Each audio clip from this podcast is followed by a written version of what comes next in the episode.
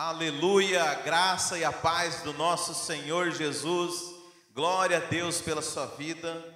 Você que está aqui no prédio, você que está aí assistindo de casa, eu sei que hoje a maioria dos irmãos estão em casa, então por isso eu peço que você esteja atento, que você esteja ah, concentrado para aquilo que o Senhor tem para liberar para nós nessa manhã, em nome de Jesus. Amém, queridos? Feche os seus olhos, vamos orar ao Senhor. Pai, em nome de Jesus, eu quero te agradecer por cada irmão, cada pessoa, cada lar onde essa mensagem vai chegar nessa manhã, ou seja, em qualquer outro dia, Senhor. Pedir que o Senhor venha nos abençoar, ó Pai, e liberar uma palavra que nos edifique, ó Pai, que encha os nossos corações. Pai, que nós sejamos transformados, tocados pelo Teu Espírito. Espírito Santo, nós te damos liberdade aqui para poder fazer como o Senhor deseja nesse culto, em nome de Jesus. Amém. Amém, queridos. Lembrando que você aí de casa pode participar, você que está assistindo ao vivo apenas, pode participar aqui do nosso chat. Aliás, eu queria falar para os irmãos da igreja, né? Eu quero saber quem é que está online. Você dê aí o seu, é, o seu alô no nosso chat aqui do YouTube, que nós estamos acompanhando também. Amém, queridos? É, nesses, nesse tempo, né, nesses dias, nós estamos é, é, passando né, para a questão do coronavírus, que nós já havíamos achado que estava resolvido. É, pode se assentar, se quiser. Amém. É, eu, eu, sei que eu estou dando mais atenção online, porque eu sei que tem mais irmãos online, mas é, é, aleluia, todos aqui são bem-vindos também.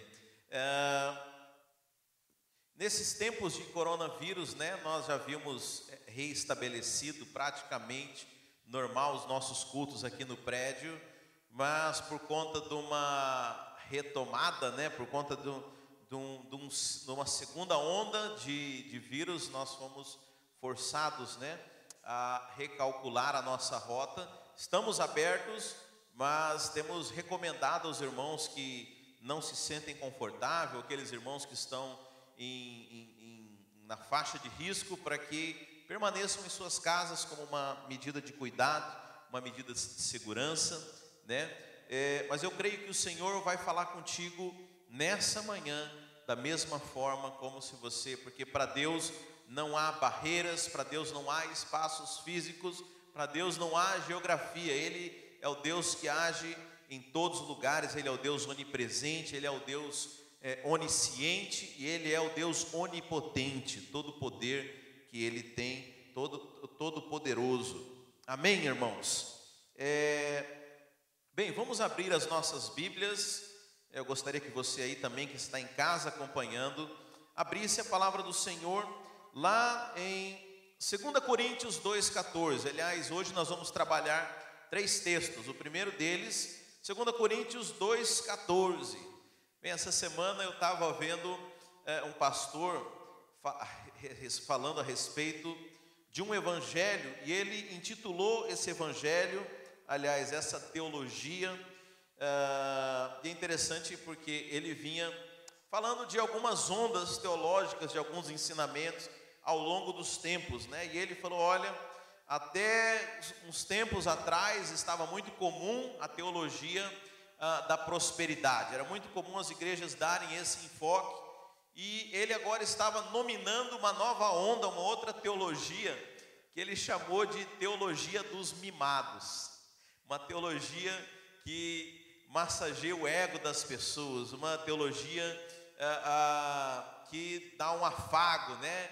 E eu entendo que há uma importância, porque hoje a questão no Brasil, nós temos milhares de crentes, hoje nos Estados Unidos, milhares de crentes, mas nós temos agora uma onda de desigrejados, de pessoas que talvez que foram que se encontraram não com Deus, mas com a religião.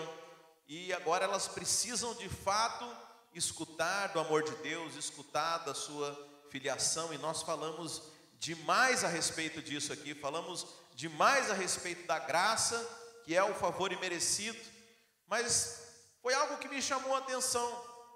E eu me perguntei: será que nós temos pregado é, é, o evangelho, porque você sabe, o evangelho, ele não é o evangelho da prosperidade, não é o evangelho do, dos, dos mimados, mas o evangelho só existe um, e o evangelho completo é o evangelho de Cristo.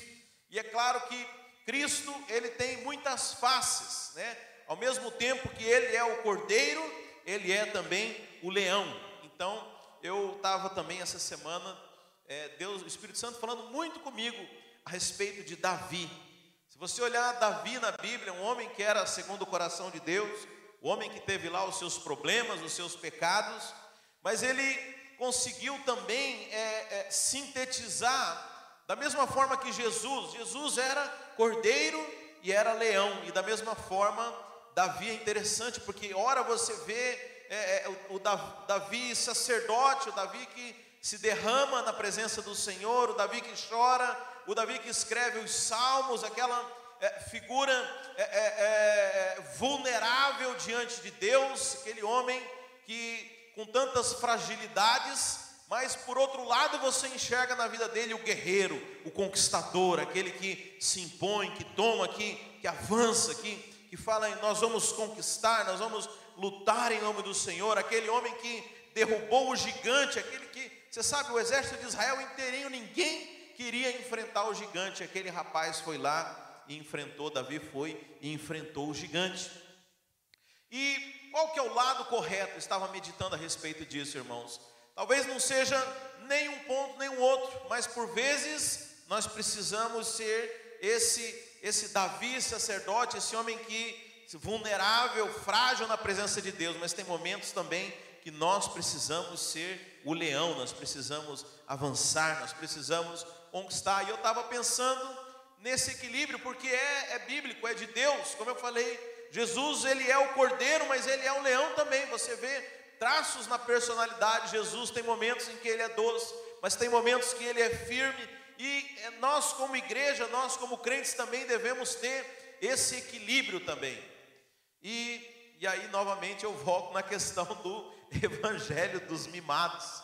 Né? E eu estava pensando uh, na importância de nós falarmos do amor de Deus, da importância de nós nos deleitarmos na presença do Senhor. Mas deixa eu dizer uma coisa: se o nosso evangelho parar por aqui, nós vamos ter um problema, porque uh, uh, nós vai estar faltando algo também. Toda a preparação, todo o cuidado de Deus, todo o investimento de Deus na nossa vida, ele tem um propósito. E aí, se nós paramos nesse evangelho, que é o evangelho do, do afago, o evangelho do mimado, o evangelho do, do amor de Deus, mas não entendemos o propósito disso, que é nos dar uma autoconfiança, né, que é construir um valor dentro de nós, para que nós sejamos aquilo que Deus quer que nós sejamos. Deixa eu dizer, Deus tem preparado os seus filhos como guerreiros, como governadores dessa terra.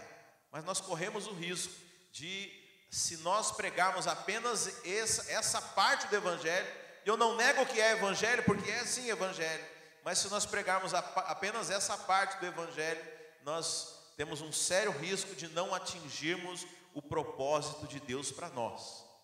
E eu comecei a ficar, confesso para os irmãos, preocupado até que ponto nós temos pregado só esse evangelho, que é um evangelho muito bonito, mas é o evangelho talvez daquele que chega, daquele que precisa do, do cuidado do pai, daquele, daquela pessoa que chega arrebentada, que chega ferida pelo mundo, ou até mesmo por outras igrejas, pela religião, e precisa sim escutar uma mensagem de cuidado, mas se nós pararmos aqui, nós vamos ser uma igreja de fato até apaixonada, mas uma igreja passiva, uma igreja que não combate, uma igreja que, que não tem a face do guerreiro, uma igreja que não tem a face do leão. E Deus, na verdade, Ele quer te preparar para isso. Primeiro, Ele te restaura, mas agora você tem que crescer e ser um restaurador. Você foi chamado para libertar aos outros, mas é claro que para libertar os outros, primeiro você tem que ser liberto mas uma vez que você foi cuidado, que você experimentou do amor, que você foi restaurado, que você foi liberto, agora é importante que você entenda que há uma expectativa, há uma projeção, é interessante que essa expectativa não é só de Deus, mas a palavra diz que toda a criação aguarda, é, arde na expectativa pela manifestação dos filhos de Deus. Sabe, isso é mais uma coisa que a tradução aí perdeu pouco o sentido, porque no grego nós temos duas palavras para filhos, né? É, talvez no inglês você tem child, você tem son, né? Que uh, kids, né? Que também representa filhos. Uh, e um se refere a filhos pequenos, filhos é, é, que simplesmente foram gerados, mas são filhos pequenos. Mas essa palavra que a Bíblia usa no grego, quando fala da expectativa da criação, da manifestação dos filhos, é a palavra para filhos maduros, para aqueles que representam o Pai. Deixa eu contar uma historinha para você aqui. Quando o homem caiu, quando o homem pecou, não apenas a sua própria existência se tornou afetada pelo pecado, mas toda a criação de Deus foi é, afetada pelas consequências do pecado. Para você ter uma ideia, não existia morte, nem os animais morriam, e por causa do pecado do homem, toda a criação passou a sofrer a morte. A Bíblia fala que não haviam espinhos, não haviam abrolhos, não haviam é, é, é seeds no inglês, não havia é, é, aquelas ervas daninhas, aquelas coisas no meio das flores e passaram a ter por causa do pecado. Então toda a criação ela sofre com o pecado do homem. E a expectativa da criação é o resgate do tempo para ela que ela volte a ser aquilo que ela foi criada. Deixa eu dizer, Deus nos criou para governar sobre essa terra. Na mensagem anterior nós falamos da sequência que Deus estabeleceu: crescei, multiplicai e dominai. Então é importante que a gente cresça, mas uma vez que a gente cresça, que a gente multiplique, e depois o último estágio, o propósito de Deus para nós, é que nós venhamos a dominar, exercer governo. E não, eu sei que quando a gente pensa em governo, talvez você esteja pensando nas coisas naturais, mas não é que você vai ser chefe de uma empresa, não é que você vai ter muitos funcionários, mas aqui fala de governo espiritual. Jesus falou que Deus ia entregar as chaves da, da, dos céus para a sua igreja. A Bíblia fala: aquilo que você ligar na terra vai ser ligado no céu, aquilo que você desligar na terra vai ser desligado no céu. As portas do inferno não prevalecerão contra a igreja. E o caos desse mundo é porque o inferno tem prevalecido. Então a resposta de Deus para a queda da humanidade, para a humanidade caída, é entregar na mão da sua igreja o governo que foi roubado das mãos do homem lá no Éden. Mas eu quero entrar então num evangelho um pouco maduro agora, num evangelho mais que tem a face do leão, e talvez você possa estranhar, porque não é algo que se tem falado muito nesses dias. E se você parar para pensar, o resultado disso é que a igreja infelizmente não tem feito muita diferença também nesses dias. E talvez esse seja aquilo que é necessário a igreja compreender, porque veja, nós já temos todas as coisas, o Senhor já nos deu tudo aquilo que nós precisamos para desempenhar o nosso papel. Mas eu quero dizer agora a respeito de um tipo de evangelho que você precisa entender para ser aquilo que Deus quer que você seja. Amém? Amém, irmãos. Irmãos aqui no prédio. Então. Estão comigo? 2 Coríntios 2,14 fala assim: Graças, porém, a Deus, que em Cristo sempre nos conduz em triunfo, e por meio de nós difunde em todo lugar o cheiro do seu conhecimento. Aqui o apóstolo Paulo, eu não vou me deter muito no contexto em que esse versículo foi escrito, porque eu quero usar essa figura que o apóstolo Paulo fala. O apóstolo Paulo fala que Cristo nos conduz em triunfo. Amém? Repita comigo, irmãos: triunfo. Amém.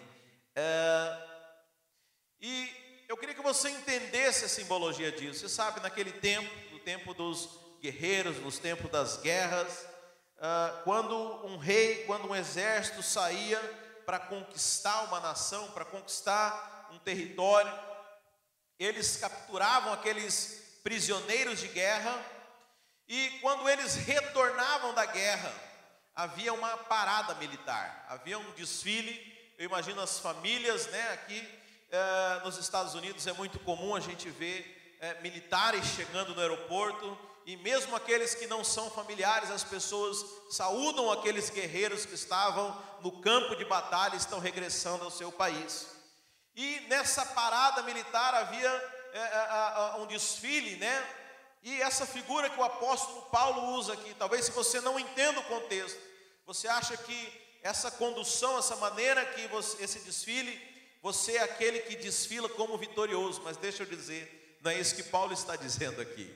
Quando ele fala que Cristo nos conduz em triunfo, eu quero dizer que você é aquele prisioneiro de guerra que foi capturado.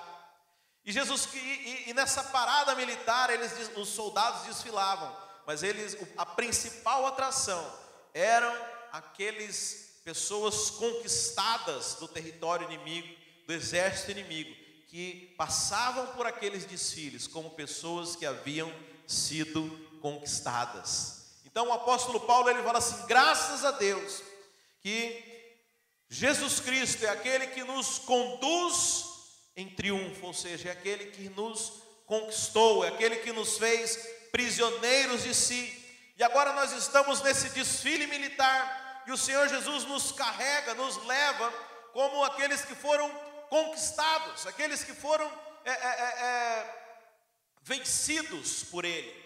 E é interessante que o apóstolo Paulo ele dá graças a Deus por isso. Você sabe porque todos nós andávamos perdidos em nosso curso, vivendo as nossas vidas, os nossos pensamentos, mas graças a Deus porque um dia nós fomos conquistados pelo evangelho de Cristo.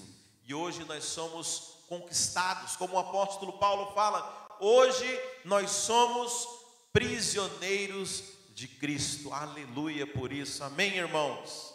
Sabe, é interessante que a caminhada cristã, ela começa não com uma vitória nossa, mas ela começa com uma derrota pessoal.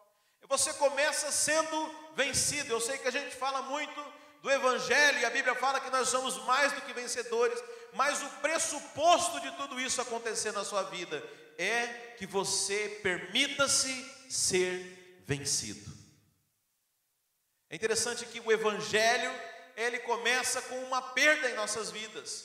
O evangelho ele começa quando nós abrimos mão de algo que é a nossa própria vida. E aí eu quero que você vá em Mateus 10, 37. A Bíblia fala assim: Quem ama seu pai ou sua mãe mais do que a mim, não é digno de mim. E quem ama o filho ou a filha mais do que a mim, não é digno de mim. E aquele que não toma sua cruz e não me segue, também não é digno de mim. Quem encontra a sua vida perderá, mas quem perde a vida por minha causa a achará. Esse é o resumo do Evangelho. Deixa eu dizer: o dia que você entregou a sua vida para Jesus, você estava abrindo mão sua própria vida. Agora, qual que é o problema, irmãos? É se você não entendeu isso. Se você olhou o Evangelho e, assim como todas as coisas naturais desse mundo, você falou: Olha, eu gostei disso aí, achei legal vai fazer bem para mim, vai fazer bem para a minha vida. E talvez você está aqui escutando essa mensagem, você se denomina crente, mas você é alguém que apenas quer tirar algo, quer, quer levar uma vantagem, quer tirar alguma coisa do Evangelho, quer que o Evangelho venha beneficiar a sua vida.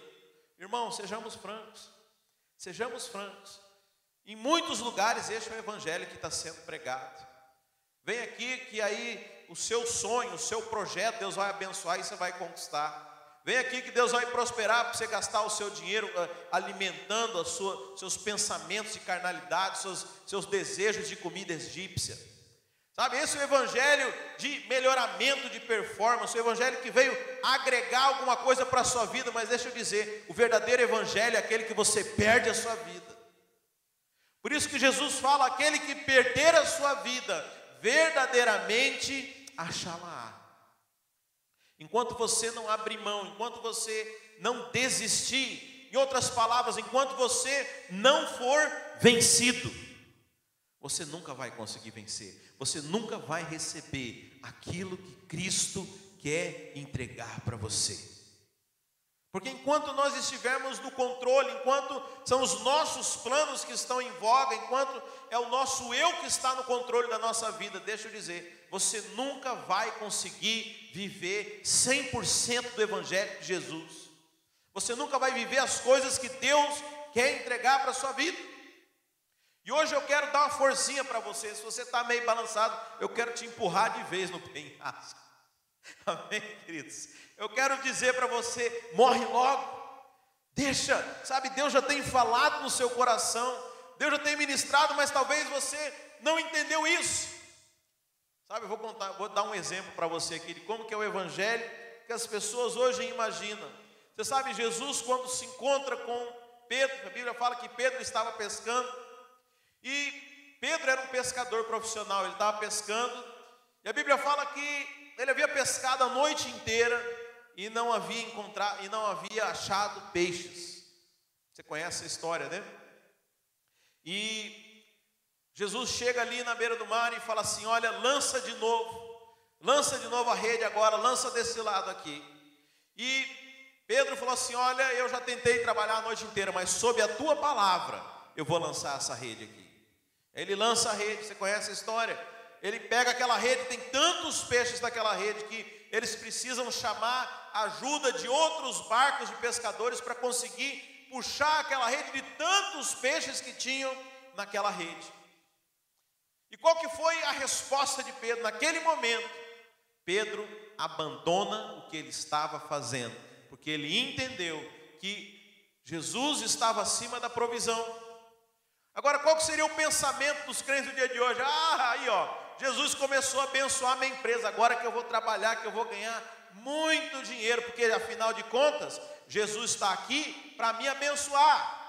Olha aí, ó, começou a abençoar, começou a dar certo as coisas. Jesus está aqui para cumprir o meu projeto, está aqui para me servir. Eu falo, não, isso aí é Papai Noel, isso aí não é Jesus, não. Sabe, as pessoas se tornaram mais interessadas naquilo que Jesus pode proporcionar do que o próprio Jesus. Pedro não. Pedro entendeu que, a, a, a, que maior do que aquilo que Jesus estava proporcionando era Ele mesmo, era o próprio Jesus que podia aparecer e naquele momento, no auge, na hora que a sua empresa ia começar a ganhar muito dinheiro, ele larga tudo e vai seguir Jesus. Porque ele entendeu, ele foi vencido. Sabe, nós entendemos pelo Evangelho que tudo aquilo que nós realmente queremos receber, nós precisamos primeiro abrir mão. Você precisa perder para que você possa ganhar. Sabe? E infelizmente esse é um evangelho que não tem sido mostrado, um evangelho que tem sido é, é, evitado para as pessoas. E, e as pessoas é, é, é, seguem um tipo de evangelho onde elas têm uma expectativa em Deus, onde elas esperam que os seus projetos sejam abençoados por Deus. E, e é interessante que o negócio nunca anda, e a pessoa fica, fica aí na igreja e fica esperando o dia do milagre dela. Tem uma música que canta que fala assim. Hoje o meu milagre vai. Sabe? E é, e é essa, essa música a vida inteira. Será que é hoje? Será que é hoje que Jesus vai me abençoar? Será que é hoje? Será que é semana que vem? Será que é mês que vem? Deixa eu dizer: a única coisa que impede você de desfrutar de tudo aquilo que Deus tem para você é você mesmo. Fala assim comigo: sou eu mesmo. Sou eu mesmo. Somos nós que retemos, somos nós que atrapalhamos o processo, somos nós que lutamos para não, eu, a minha natureza não, não quer, não, não deixa, não, não permite Deus tocar profundamente. É a minha natureza que, que fica segurando as coisas no nível do raso, no nível do superficial, e não deixa Deus tocar na ferida, não deixa Deus trabalhar o caráter, não deixa Deus você se tornar, em outras palavras, adulto.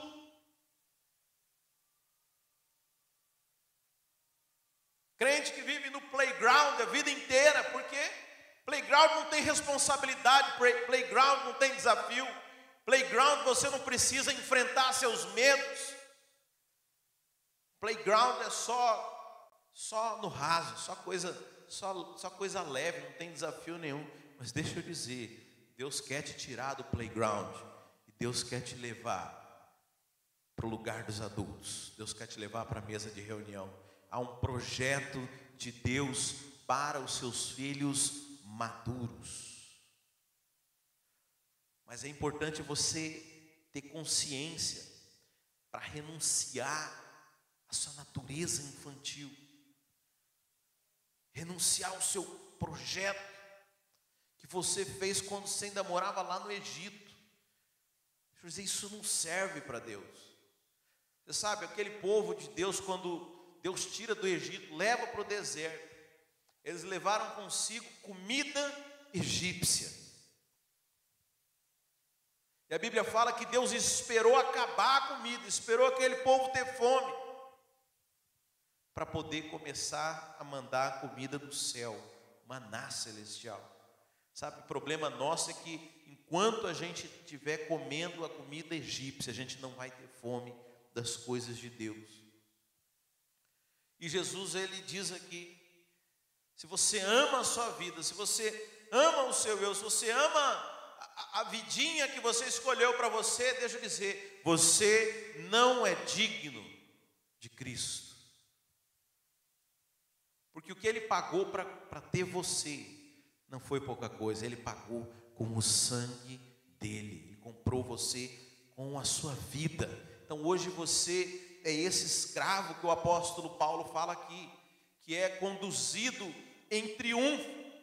Nós somos vencidos nós somos levados, nós somos conquistados, nós somos vencidos pelo Evangelho. O dia que você tomou a decisão, talvez você não tivesse todo esse entendimento, e talvez essa decisão você vai ter que tomar hoje.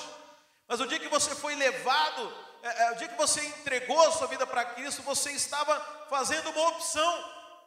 O apóstolo Paulo fala lá em Gálatas: Não vivo mais eu, mas Cristo vive em mim. O Evangelho, deixa eu dizer, não é mais um ensinamento, não é uma psicologia, não é mais uma teoria, não é mais um caminho para você chegar a um lugar. Não, o Evangelho é uma nova vida, uma vida de vitória, sabe? E, o pra, e, e, a, e a glória do Evangelho é você viver conquistado, você ter é, entregue, você desistir, você sofrer o prejuízo. E foi assim mesmo com Jesus, em João 12, 24, ele fala assim: Em verdade, em verdade vos asseguro que se o grão de trigo não cair na terra e não morrer, permanecerá ele só, mas se morrer, produzirá muito fruto. Novamente ele fala: Aquele que ama a sua vida perderá, entretanto, aquele que odeia a sua vida neste mundo, a preservará para a vida eterna. Sabe, eu, eu até pensei em dar um título para essa mensagem, mas eu não quis falar no começo, para não assustar muito os irmãos, não. Mas eu pensei em chamar essa mensagem de O Evangelho dos Perdedores. Eu sei que choca, né? Porque a gente fala de evangelho, fala de vitória, mas deixa eu dizer, só existe um vitorioso aqui, que é Jesus Cristo. Jesus Cristo é o único vitorioso. Por isso, quando nós vamos lá para Apocalipse, a palavra de Deus fala que todos os anciãos, eles lançam as suas coroas diante do Cordeiro, porque é o Cordeiro quem vence. Se nós não entendermos que nós somos vencidos, aliás, se você não deixar ser vencido por Cristo, eu quero dizer que você nunca vai vencer nessa vida, porque só aquele que venceu esse mundo pode te mostrar o caminho para que você possa vencer o mundo também. Enquanto você estiver lutando sozinho, enquanto você estiver vivendo a sua vida, o seu projeto, enquanto você estiver nas suas forças tentando vencer esse mundo, você não vai conseguir. Só um homem venceu esse mundo, Jesus Cristo. E a única forma de você vencer é deixando-se ser conquistado por Ele, que agora você é propriedade dele e Ele vai levar você junto com Ele para onde quer que Ele for. É a única maneira de você vencer. Mas isso importa em prejuízo. Que prejuízo, pastor? Prejuízo daquilo que, que é caro para você, prejuízo do seu eu, prejuízo da sua vontade. Aliás, vamos botar um outro título aqui para essa mensagem: perder para ganhar. Sabe o que talvez ninguém te contou é que quando você entrou para o Evangelho, quando você aceitou a Cristo, a maneira de você ganhar aqui é perdendo. Quanto mais você perder, mais você ganha. E aí eu pergunto para você: é, o problema é que as pessoas não entenderam isso e elas chegam com a mentalidade mundanista e só querem ganhar, ganhar, ganhar, ganhar. Mas para você ganhar, você tem que perder. O grão, o grão de trigo, se ele não morrer, ele não gera vida. Jesus falou isso. E ele foi na frente, ele mostrou o padrão, a única, tudo que você quiser ganhar aqui, você precisa primeiro abrir mão. Se você não abrir mão, você não recebe. Deixa eu dizer, você está disposto a perder? A Bíblia fala que ninguém constrói uma edificação sem antes calcular o custo dessa obra. Ninguém vai para uma guerra sem antes calcular quantos soldados tem no exército inimigo e quantos ele tem. Eu pergunto, você já fez essa conta? Talvez não. Mas eu quero saber, você está disposto a perder? Porque o Evangelho é um convite para perder. Agora, é um perder na ótica humana, irmãos, porque para que Deus construa algo na sua vida, você primeiro precisa se desconstruir. Se você não perder, deixa eu dizer, se você não perder os seus valores, se você não perder a, a, a, aquilo que o seu padrão de pensamento, a Bíblia fala que você nunca vai experimentar as coisas de Deus. A Bíblia diz: transformai as vossas mentes para que experimenteis a boa e perfeita, agradável vontade de Deus. É perder, irmãos, é perder é abrir mão. A Bíblia fala que a nossa mente, nós, existem sofismas, existem fortalezas na nossa mente que nós construímos, que tentam se levantar contra o ensinamento de Deus. E quando você escuta uma palavra dessa, a primeira coisa, a sua mente se arma, ela se levanta, ela levanta essa fortaleza, levanta essa barreira, mas é você que decide se você vai ser vencido ou não. Se você foi vencido pela palavra de Deus, eu quero dizer que você é bem-aventurado, que você cresceu, que você vai avançar. Se você não permitiu ser vencido, se você deixou com que essa barreira se fechasse, se você fechou esse coração, nada vai mudar na sua vida. E aí eu empresto uma frase que é muito falada, não sei se as pessoas atribuem a Albert Einstein, eu não sei se foi ele que falou, mas ele fala o seguinte: é loucura fazer o que você sempre fez e experimentar um resultado diferente. As pessoas querem colher coisas diferentes, querem experimentar resultados melhores, mas elas continuam fazendo sempre as mesmas coisas. Deixa eu dizer, seja vencido pelo Evangelho. Entregue-se, entregue-se em cada área da sua vida. É a única maneira de nós vencermos o mundo. Você sabe, o problema daqueles discípulos que andavam com Jesus, o problema daquelas pessoas do contexto da época de Jesus, eles não entenderam o que, que Jesus veio fazer aqui, eles achavam que, que Jesus via estabelecer uma milícia, uma, uma, um, um exército de mercenários ali entre o povo judeu para poder vencer Roma, que era a potência militar que estava oprimindo eles. E eles achavam que Jesus era um chefe militar e que ele ia estabelecer a, a, a vitória do povo judeu sobre, sobre os romanos. Mas o que Jesus veio vencer, maneira de Jesus vencer, foi entregando a si mesmo, foi morrendo na cruz. Essa é a maneira que vence, não é na força, não é por poder, mas é pelo Espírito de Deus. Sabe, todas as vezes que nós perdemos para Cristo, nós estamos na verdade ganhando. Todas as vezes que você sofre um prejuízo pelo Evangelho, você está na verdade crescendo, você está na verdade avançando.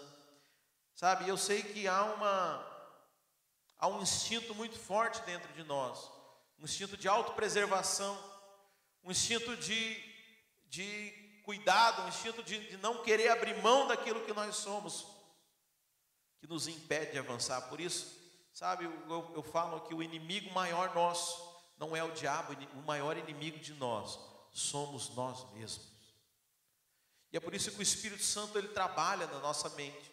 Mas isso só funciona se você realmente estiver aberto, se você estiver, se você compreender isso, porque a Bíblia fala que tudo começa naquilo que é natural, no racional, na sua mente. E depois vai para o espiritual, se você entender esse princípio. Você vai começar a avançar. Aquele que ama a sua vida perdê-la. Mas aquele que odeia a sua vida nesse mundo, verdadeiramente achá-la. Sabe o tanto que nós amamos as coisas, tanto que nós amamos a nossa vida, amamos as nossas manias e nos tornamos escravos, escravos dos nossos desejos, escravos das nossas vontades. Pergunto para você o que é a filosofia humanista nos dias de hoje? É a escravidão dos nossos prazeres, as pessoas que vivem escravas do seu bem-estar. E a Bíblia fala que nos últimos tempos os homens iam arrumar mestres para falar coisas que lhes agradassem, e, os, e o seu Deus lhe seriam os seus ventres, ou seja, o Deus seriam eles próprios. Isso é a filosofia humanista, onde você se torna o seu Deus, você vive para servir a si mesmo, você é escravo dos seus desejos, é escravo do seu bem-estar. Quando alguém te desafia qualquer coisa, ah, não, pastor, sabe como é? Deus não aceita coisa se não for de coração. Hã? Onde que você escutou essa doutrina? Deixa eu dizer, é melhor você servir de boa vontade. Mas entre não servir e servir de má vontade, é melhor você fazer mesmo de má vontade. Porque se você estiver sendo obediente, você vai se dar bem. Você acha que Abraão gostou de levar Isaac para ser sacrificado? Você acha que Paulo tinha prazer em ficar apanhando e fazendo as coisas que, que Deus incumbiu ele? Mas eles entenderam o que, que precisava ser feito. Era preciso morrer para si mesmo. Era preciso perder para poder ganhar. E é interessante que a gente criou um evangelho que não toca nessas coisas. Um evangelho que qualquer o mínimo esforço que nos é exigido, nós paramos.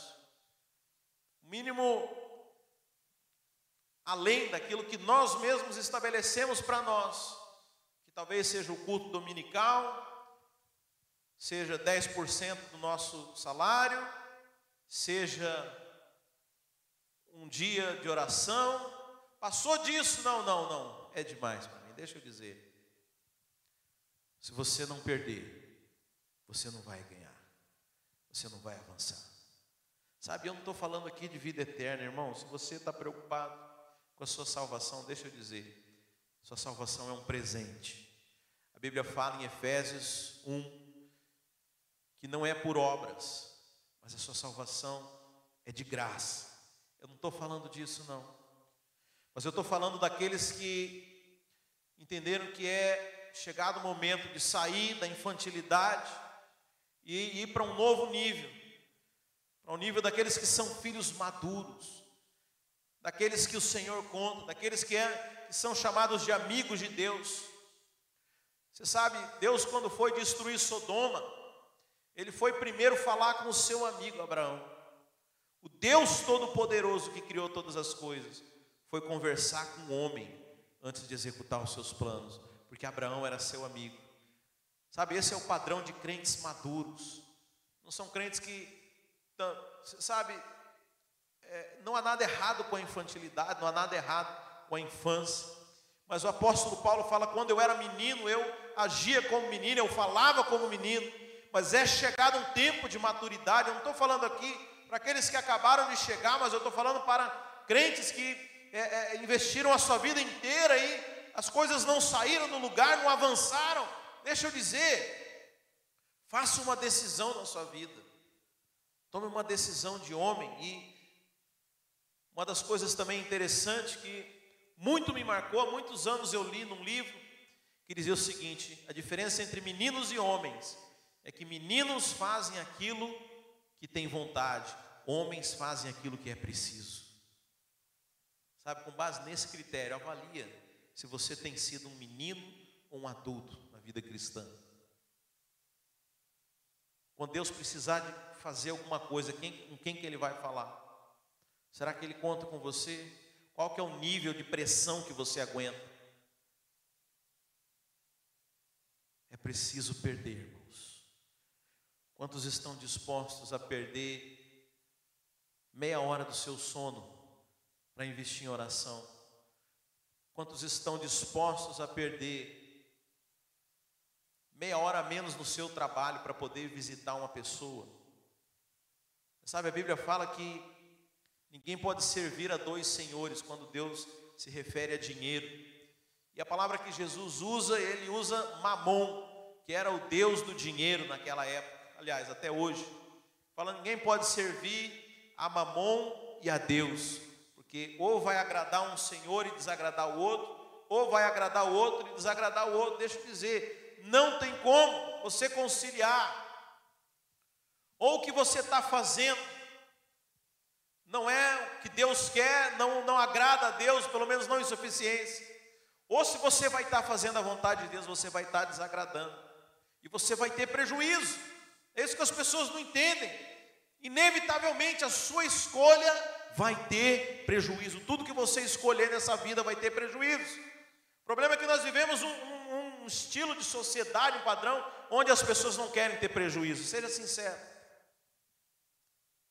A pessoa ela vem e fala: Olha, então o fulano lá falou tal coisa e fez isso de errado aqui. É, vou lá conversar com ele. É, mas não, não, não fala que fui eu que te contei. Por quê? Quer ficar bem com todo mundo, não quer ter prejuízo, né? A gente estava estudando o Apocalipse 2 essa semana na nossa célula americana e na primeira igreja, a igreja é, é, é fala a respeito, aliás, não era, não é do, sobre os nicolaítas, mas ah, não lembro agora qual igreja fala de Antipas. E Deus elogia Antipas. Não me lembro agora qual das igrejas. E Antipas fala daquele que é antipático, daquele que não agrada a todo mundo, daquele que fala as coisas que precisam ser faladas. Oh meu Deus, quantos Antipas nós precisamos na igreja de hoje? Quantos Antipas? Porque as pessoas querem ficar bem com todo mundo, não querem ter prejuízo. Só que elas perdem muito mais com isso, não se posicionam, não decidem o lado que quer ficar, quer agradar a todo mundo. Deixa eu dizer, você não vai agradar a todo mundo. Jesus Cristo não agradou todo mundo e você não foi chamado para agradar a todo mundo. Você foi chamado para agradar a Jesus Cristo. Por isso o pressuposto, se você quiser servir a Deus, é você parar de ficar pensando, preocupado com o que os outros pensam a respeito de você. Só existe uma opinião que importa, a opinião de Jesus Cristo. A opinião do nosso Senhor. Nós vamos ser antipas sim. Porque pessoas posicionadas, a sociedade tem repulsa, a sociedade não gosta de pessoas que falam a verdade. É o politicamente correto politicamente correto é só uma hipocrisia.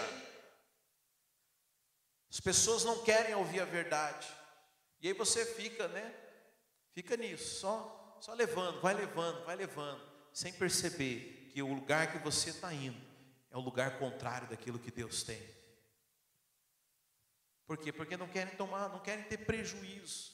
E Jesus, ele fala aqui, nós lemos isso aqui. Jesus fala em Mateus 10, 37, quem ama seu pai ou sua mãe mais do que a mim, não é digno de mim. Quem ama o filho ou a filha mais do que a mim, não é digno de mim. Se você está preocupado mais com as pessoas, então você não serve, você está fora. Novamente, não estou falando de salvação, estou falando de um nível. Você sabe, salvação, irmãos, não é o, o final, salvação é o começo. Você entendeu isso já? Você já entendeu? Você não foi, a, a, salvação em si, não é o objetivo, é o começo do projeto de Deus. Efésios fala que nós recebemos a salvação de graça, mas nós fomos salvos para, para, para andar nas boas obras que Deus. A salvação ela é o início de uma caminhada. Se você parou no começo, irmão, faça isso não. Você não entendeu nada. Você ainda está preocupado em, em, em ser salvo. Você não entendeu nada do Evangelho. Salvação é o começo de algo que Deus quer fazer. Agora, para que Deus faça, você tem que perder. Eu quero dizer que eu estou aqui porque eu perdi. Perdi. Larguei mão. Abri mão daquilo que eu tinha projetado, abri mão do que eu estava fazendo deixa eu dizer, tive prejuízo, sim. Tenho prejuízo até hoje. Coisas que eu abandonei, larguei por causa do Evangelho. Mas deixa eu dizer, nada se compara à verdadeira riqueza que está em Cristo Jesus. Por isso eu nem gosto de dar muita ênfase nisso. Né? Tem missionário que gosta de ficar chorando as pitangas, né? É, porque eu larguei isso, porque eu larguei aquilo. Ué, se faz tanta falta, volta para lá, ué. Não, mas eu sou aquele, como diz a parábola, aquele que encontrou uma mina preciosa, vendeu tudo que tinha para poder comprar. Sabe, esse é o Evangelho. Se você ainda não, não abriu mão do que você tem, é porque você não enxergou. Se é muito caro para você, é porque você não enxergou o valor. Você sabe, tem coisas que a gente não enxerga o valor. Pessoa, um dia desse eu estava vendo um carro velho lá. Para mim é um carro velho. Ah, esse ferro velho aí, eu prefiro meu carro, mais novo e tal. Cara, não, isso é um carro de colecionador. Esse carro custa 200 mil dólares. Eu, quê? Esse ferro velho não dava, não daria milão. Se o cara estivesse vendendo por milão para mim, eu falava, não, passa. Porque eu não, não conhecia, não tinha entendido. Sabe, nos falta entendimento. Peça a Deus para abrir os seus olhos. Eu quero dizer, existe algo que aqueles discípulos enxergaram, que talvez nós não enxergamos hoje. Algo que os fez semear suas próprias vidas. Algo que o apóstolo Paulo enxergou. Se você começar a ler Hebreus 11, o rol da fé, você vai ver homens e mulheres na Bíblia que enxergaram coisas que pouca gente enxerga. Hebreus 11 fala que Abraão foi morar em tendas, porque ele tinha em vista a Jerusalém celestial. Ele não estava preocupado mais com a sua morada, porque ele tinha enxergado outra coisa. Moisés, Moisés não quis morar no palácio do rei, foi morar no meio, foi morar na plebe, foi morar na periferia, na comunidade, lá na favela, no morro. Morava no castelo, foi morar no morro. Por quê? Porque ele não, não quis saber das prazeres, Hebreus 11 fala do, dos prazeres transitórios, mas ele enxergou a verdadeira riqueza. Sabe, então quando você enxerga, e aí nós precisamos pedir olhos para ver, deixa eu dizer, você abre mão, isso aqui não importa mais, não vale mais nada, porque você entendeu o que realmente tem valor. Mas tudo começa com o prejuízo, perder. Eu quero saber, você precisa acordar todos os seus dias disposto a perder. Perder para sua vontade, perder para o seu desejo, perder, perder o seu tempo, perder dinheiro. A Bíblia fala de uma mulher que quebrou um vaso de alabastro que custava 300 denários nos pés de Jesus. Um denário era o valor de um dia de trabalho. Um dia de trabalho aqui nos Estados Unidos, um pedreiro ganha aí 100, 120. Está quanto uma diária hoje? Me ajuda aí. 180? Você está doido, homem. Vou nem falar o que passou na minha cabeça. Pedreiro bom, deixa eu, vamos, faz 180 vezes 300 aí. Só para a gente ter uma noção. Estou encerrando, irmãos. 54 mil dólares. Você faria uma fogueira com 54 mil dólares? Aquela mulher fez. Ela derramou um vaso que nos dias aqui nos Estados Unidos valeria 54 mil dólares derramou nos pés de Jesus. E os discípulos, ainda com aquela mentalidade não renovada: que isso, que desperdício, podia dar para os pobres. E você sabe que essa é a conversa de todo mundo, né? Não, eu não vou dar dinheiro para a igreja, não, prefiro ajudar obra social, mas não ajuda. Porque a Bíblia fala que Judas falou aquilo, mas ele não estava preocupado com os pobres, ele queria ficar com dinheiro para ele. Mas é o discurso de todo aquele que é piedoso. Mas ela decidiu perder, porque ela entendeu que perdendo ela estava ganhando. E Jesus falou: onde esse evangelho for contado, o que essa mulher fez vai ser contado também, porque ela decidiu perder muito. E o evangelho, ele é um lugar onde se perde, se perde para ganhar, mas ele é um lugar onde se perde. Jesus só venceu quando ele perdeu. E é dessa maneira também. Jesus veio estabelecer o caminho. Jesus veio estabelecer o padrão para nós. Nós estamos aqui para perder. Perder para Cristo, que na verdade é ganhar. E todas as vezes que você acha que você ganhou algo aqui, você está na verdade perdendo. É um paradoxo. Mas esse é o evangelho do Senhor Jesus. Amém, queridos. Coloque-se de pé, você que está aqui. Você que está em casa, pode continuar onde você está. Mas feche os seus olhos. Permita ao Senhor ministrar no seu coração nesse momento. Peça clareza a Deus. Espírito Santo. Como nós ainda temos uma mentalidade errada. Quanto nós ainda amamos a nós mesmos mais do que a Ti. Pai, mas eu peço que o Senhor mude o nosso coração. Eu sei que não é algo simples, mas talvez possa começar com a nossa decisão no dia de hoje. De entregar as nossas vidas verdadeiramente para Ti. Talvez nós fizemos uma oração para que Jesus fosse nosso Senhor e Salvador, mas Ele tem sido apenas Salvador e não Senhor. Mas eu quero me entregar totalmente para Ti, Senhor, sabendo que essa é a única maneira de realmente eu ganhar. Pai, que nós sejamos conquistados por Ti todos os dias